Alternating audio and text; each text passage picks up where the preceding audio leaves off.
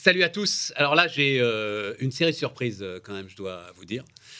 C'est la Suisse qui nous apporte une série de surprises euh, avec Alex Bonvin. Salut Alex. Bonjour. tu es donc le fondateur, patron d'Audacia. Série de surprises parce que donc Audacia, je vais le résumer comme ça pour l'ensemble de ceux qui connaissent le business et qui euh, sont dans le business depuis euh, une quinzaine d'années. J'ai l'impression que tu me refais Rocket Internet.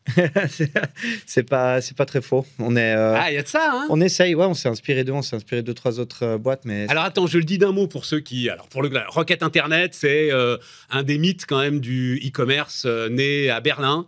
Euh, c'est eux qui ont fait Zalando, euh, voilà. C'est eux qui ont fait Jumia. Alors, vous connaissez peut-être pas Jumia, mais Jumia, c'est le, le Amazon africain. Euh, enfin voilà, ça a été vraiment un studio, un des plus grands studios européens, qui a fait naître pas mal des belles boîtes du e-commerce. Mais c'était il y a 15 ans, Alex. Ouais. Bon, l'e-commerce existe depuis plus de 25 ans.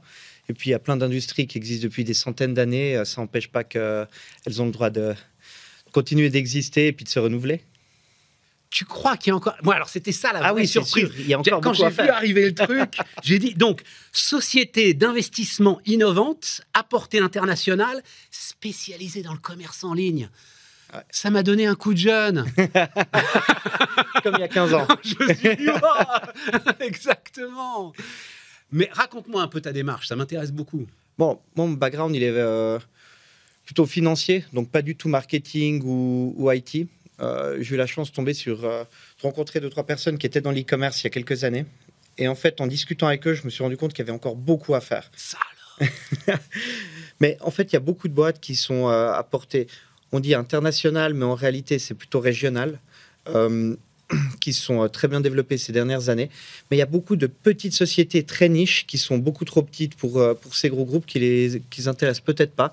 Et puis encore encore pas mal de viande euh, autour de l'os. Alors, attends, euh, euh, pour que les choses soient bien claires, t'es pas un incubateur Non. On incube certaines, certaines idées en interne, donc ça on le fait, mais surtout, nous ce qu'on fait, c'est on cherche des sociétés à fort potentiel qu'on va racheter et on va leur amener toute notre, tout notre savoir-faire pour, pour les booster. Tu travailles comme le private equity. Exactement. C'est du private equity. C'est du private equity, mais sur uniquement sur le Le e-commerce et sur les plateformes. Exact. Alors, moi, j'ai envie de savoir, qu'est-ce qui t'intéresse? C'est-à-dire, qu'est-ce qui, aujourd'hui, moi, j'ai l'impression, alors, c'est pas qu'une impression d'ailleurs, hein, c'est ce, que disent les chiffres, c'est que le e-commerce plafonne. L'e-commerce plafonne, c'est clair, mais je pense si on Il a été, attends, je finis. Il y avait même cette phrase provocatrice d'une alors d'une femme que tu connais peut-être, hein, Catherine Barba, qui était justement l'une des pionnières du e-commerce il y a 15 ans, et qui m'a dit un jour le e-commerce est mort. Parce qu'il a été digéré par le commerce physique et il n'y a plus aujourd'hui qu'un commerce omnicanal. Tu crois à ça ou tu penses qu'il y a une carte particulière à jouer? Non, je pense qu'il y a une carte euh, particulière à jouer. Euh, nous, on l'a vu pendant la période Covid, on a beaucoup de nouveaux clients qui sont arrivés, mais des clients peut-être plus âgés qu'on n'aurait peut-être pas eu grâce, euh, grâce au Covid. Mais ces clients-là, ils sont restés. C'est quand même un confort de consommation, l'e-commerce. Il faut avouer qu'on n'a pas tout le temps envie d'aller euh, au magasin. Ça permet de pouvoir choisir ses, produits. Si on les aime pas, on les retourne. Ça, c'est un gros problème, euh, on va dire, écologique. Mais aujourd'hui, ce qui est important, c'est vraiment de fournir un très bon service aux clients et, de le fidéliser. Donc, on peut le fidéliser euh, grâce à, en, en étant uniquement online, mais on peut aussi le fidéliser en ayant des pop-up stores ou d'autres choses. Donc il y a encore beaucoup, beaucoup de choses à faire. D'accord. Euh, euh, plateforme de e-commerce ne veut pas dire je renonce à l'omnicanal. Complètement. Je peux aussi de temps en temps descendre sur le trottoir. Exact. Oh, j'ai l'impression d'avoir des discussions que j'avais il y a 20 ans. Non, mais c'est sidérant. Le brick and mortar et toutes ces histoires-là. Ah, bah, c'est ça. Le click and mortar, même, on dit. On... Oui, mais bien sûr. On va dans, dans, ces, dans ces pop-up, on choisit ce qu'on veut, qu'on n'a pas besoin de se trimballer avec les sacs, on a commandé, puis on nous livre chez nous. Dis-moi un peu. Alors, qu'est-ce qui t'intéresse? Mais justement, enfin, je voudrais pas biaiser ma question. Comment tu sélectionnes les boîtes dans lesquelles tu vas investir? Bon, alors, premièrement, il faut que ce soit un produit qui va tenir sur la durée. Donc, je reçois beaucoup de choses. On parle ben, typiquement dropshipping ces dernières années avec des, on va dire, des chinoiseries qui qu'on vend pendant trois mois et puis après, ben, c'est fini. Moi, je préfère des produits euh, que je vais pouvoir vendre cette année, l'année prochaine, dans plusieurs années, développer une marque autour de, ces produits et puis euh, agrandir le catalogue. Si on doit investir de l'argent, du temps à développer ben, une marque, à vendre des produits, à ramasser une base client, c'est pas pour, euh, pour recommencer à zéro trois mois plus tard. Quel type de produit? Alors nous, on fait des sex toys euh, jusqu'aux jusqu'aux stickers, donc tout intéresse. Vraiment de tout. C'est vraiment de l'alimentaire. On fait pas d'alimentaire. Pas d'alimentaire. Pourquoi C'est trop compliqué au niveau logistique? Yes. Voilà. non, mais c'est peut-être le truc qui fausse ma vision d'ailleurs. Hein, c'est qu'on voit là effectivement l'ensemble de ce qui était la food tech à un moment. Euh, arriver sur des problèmes de rentabilité euh, absolument Mais même le pet food. Donc on a une société qui fait, euh, qui vend des produits pour pour animaux. On fait, mais on fait pas de, on fait pas de pet food parce que même là, c'est trop compliqué de, gérer. Il faut commander des grosses quantités, il faut les stocker. On a des problèmes de, on peut pas les stocker n'importe comment. Et puis, on parle même pas aujourd'hui de, yaourt ou autre. oui, oui, non, non, mais je comprends tout à fait. Et tu as toujours en plus des enjeux de compliance, de réglementaire, etc., des risques qui sont des nouveaux risques euh, qui peuvent te détruire une marque et ça va pas comme ça, parce que juste un chien qui va se mettre à pas dans et ça va pas. Ok. Euh, ça me donne pas beaucoup de détails sur les produits qui t'intéressent derrière. J'en sais rien, moi. Euh, tu vois, on a eu une espèce de folie autour des sneakers, par exemple, et puis boum, ça retombe. Enfin, alors nous, on essaie de pas être revendeur. Pourquoi? Parce qu'on l'a vu, euh, ben, typiquement, si on prend les, sneakers, aujourd'hui, moi, j'ai une, euh, je connais des personnes qui, avaient, qui vendaient des produits de sport. Et puis aujourd'hui, qu'est-ce qui se passe? Les marques, elles font du direct to consumer. Elles vendent en direct. Euh, elles prennent la marge pour elles. tous les revendeurs ont éduqué le marché. donc, ils ont fait tout le travail en amont. Ils ont fait de la pub. Ils ont appris aux consommateurs à consommer online. Et puis maintenant que le consommateur est habitué à consommer online et à plus aller dans les magasins physiques, eh ben, ils font du direct to consumer. Euh, donc on va éviter ce genre de produit.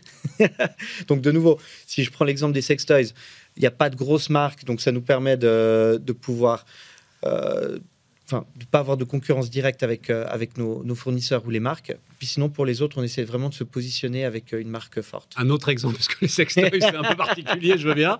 Un autre exemple d'une boîte que tu as racheté récemment, que tu as lancé, Alors, etc. typiquement, stickers, euh, Sticker Kid. On fait, en fait, les enfants, quand ils vont à l'école, on est obligé de mettre leur nom partout sur les habits, sur les bouteilles, sur, sur, tout. Donc nous, on fait des, des stickers personnalisés qui sont fabriqués en Suisse on choisit euh, enfin, tout ce qu'on veut, la couleur, le nom, euh, la photo qu'on veut mettre dessus, les tailles de stickers. Puis en fait, on, envoie les, planches. Et ça, tu es persuadé que tu vas pouvoir développer une marque autour de ça et euh, Aujourd'hui, un vrai business profitable autour de ça? Aujourd'hui, c'est déjà profitable. C'est déjà... une marque qui existe depuis, depuis plusieurs années. Euh, la clientèle, elle est récurrente. Chaque année, ils ont des nouveaux habits à, devoir, euh, vrai. à devoir étiqueter, des nouvelles affaires à devoir étiqueter. une fois qu'ils sont contents du produit, ils reviennent. Nous, on a beaucoup de clients euh, qui viennent de la concurrence parce qu'on on essaie d'avoir un, un, produit de meilleure qualité. Ben ouais, et puis alors, je ne sais pas quels sont les, taux de natalité en Suisse, mais en France, tu as, euh, bon an, mal an, entre 700 et 800 000 nouveaux gamins qui arrivent euh, sur le marché. J'ai pas le cas de dire, hein, sur le ah marché tous les ans. La France, c'est notre deuxième plus gros marché pour, euh, pour cette société après, après l'Allemagne. Donc en fait, on vend pas que en Suisse. Et alors donc toi, quand tu apportes ton expertise, c'est ça, c'est-à-dire que tu apportes une expertise de développement à l'international à une équipe qui était déjà efficace, mais le passage à l'international, c'est chaud à chaque fois. Exactement. Donc en fait, on rachète des sociétés qui sont surtout focus suisse, et ensuite on les aide à aller à l'international. Donc, une fois qu'on l'a fait avec une société, on peut le reproduire avec, euh, toutes les autres. On utilise les mêmes prestataires de services dans les différents pays et ça permet en fait d'accélérer ce processus de, croissance à l'international. Et ça, les boîtes de private equity, elles le font, mais pas pour des petites boîtes. Euh, oui, et puis qui et, puis il faut que tu aies quand même une connaissance spécifique web, spécifique UX, enfin l'ensemble de ces mots aujourd'hui qui sont quand même au cœur de l'efficacité du web. Et chaque pays est différent. Donc en fait, quand j'ai un client français qui vient sur le site, je veux qu'il ait l'impression d'être sur un site français. La même chose pour euh, un site allemand. Je veux que les noms soient allemands, je veux que les ou français, je veux que les numéros de téléphone euh, correspondent au pays. Et je pense que c'est vraiment l'attention au détail qui fait toute la différence. Ah, c'est intéressant.